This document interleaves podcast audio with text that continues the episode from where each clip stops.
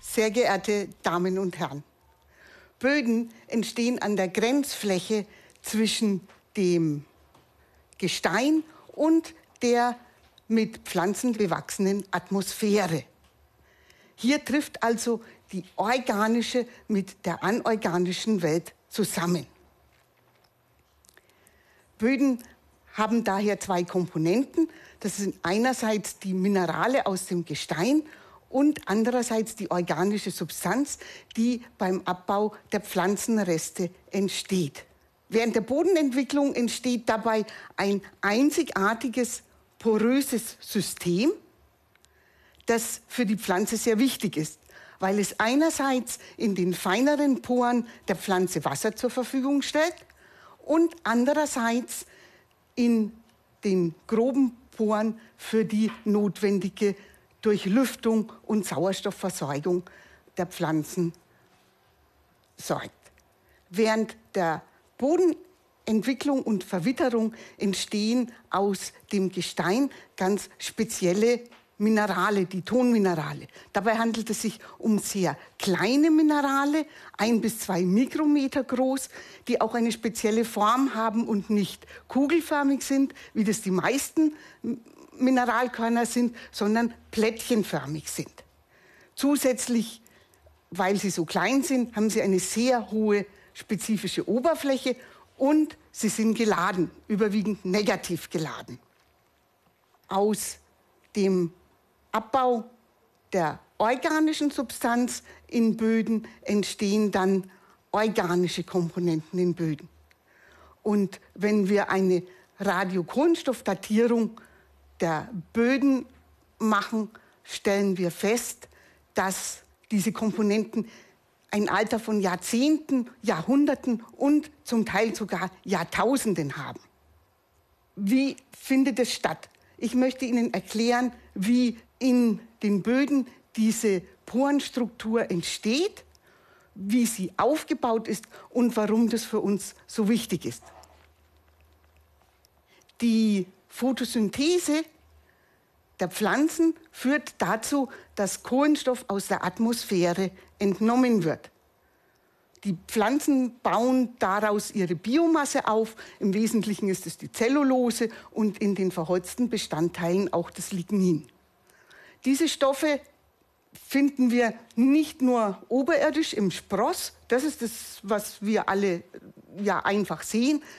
Ein großer Anteil der organischen Materialien, die bei der Photosynthese aufgebaut werden, sind schon im Boden gebunden, nämlich in, im Wurzelsystem und werden dort zu organischer Bodensubstanz abgebaut. Das machen heterotrophe Mikroorganismen. Diese heterotrophen Mikroorganismen oxidieren die abgestorbenen Pflanzenreste. Wir sehen, dass die regelmäßig absterben, zum Beispiel im Herbst beim Laubfall. Aber auch die unterirdischen Pflanzenreste sterben ab. Deswegen kommt auch in landwirtschaftlich genutzten Böden ein relativ großer Anteil organischer Substanzen direkt in den Boden. Und die Mikroorganismen bauen diese organischen Reste wieder ab, oxidieren sie wieder zu CO2, das dann wieder in die Atmosphäre zurückgeht. Das heißt also, der Boden ist ein unabdingbarer Bestandteil des terrestrischen Kohlenstoffkreislaufs.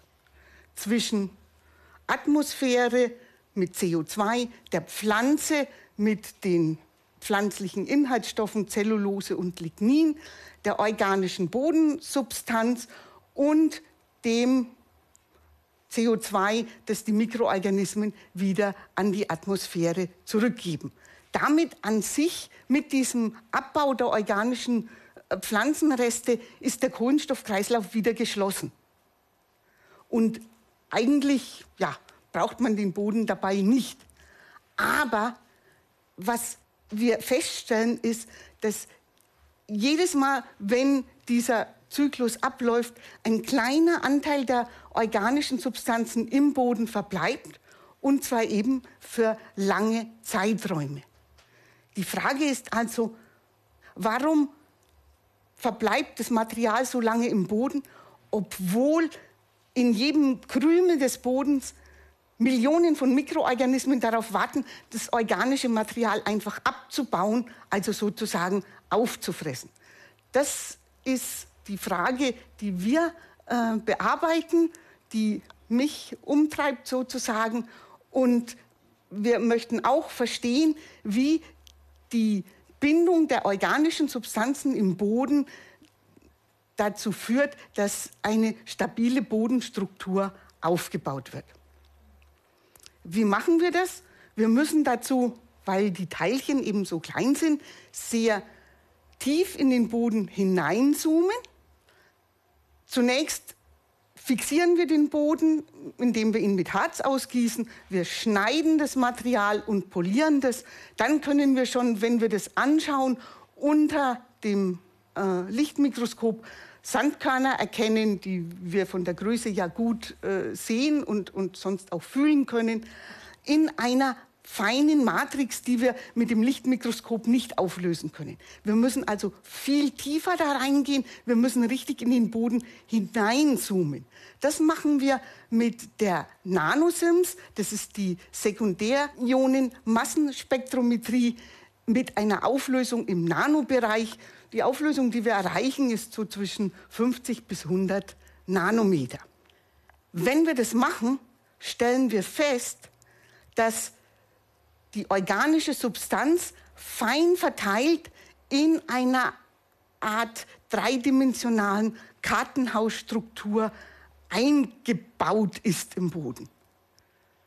Hier kommen also jetzt diese kleinen Minerale, die wir vorhin genannt haben, wieder ins Spiel. Die organische Substanz ist sehr fest an diese Bodenminerale gebunden.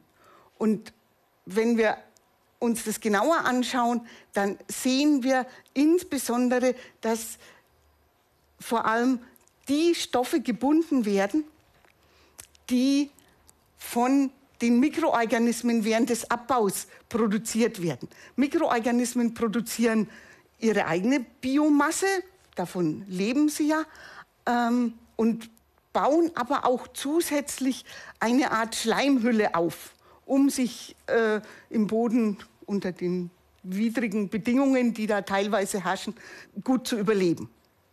Diese Schleimstoffe, stellen wir fest, sind besonders affin zu den Mineraloberflächen. Die binden also besonders gut an diese Mineraloberflächen und sind richtig eine Art Kleber für die Porenstruktur, die damit relativ stabil wird.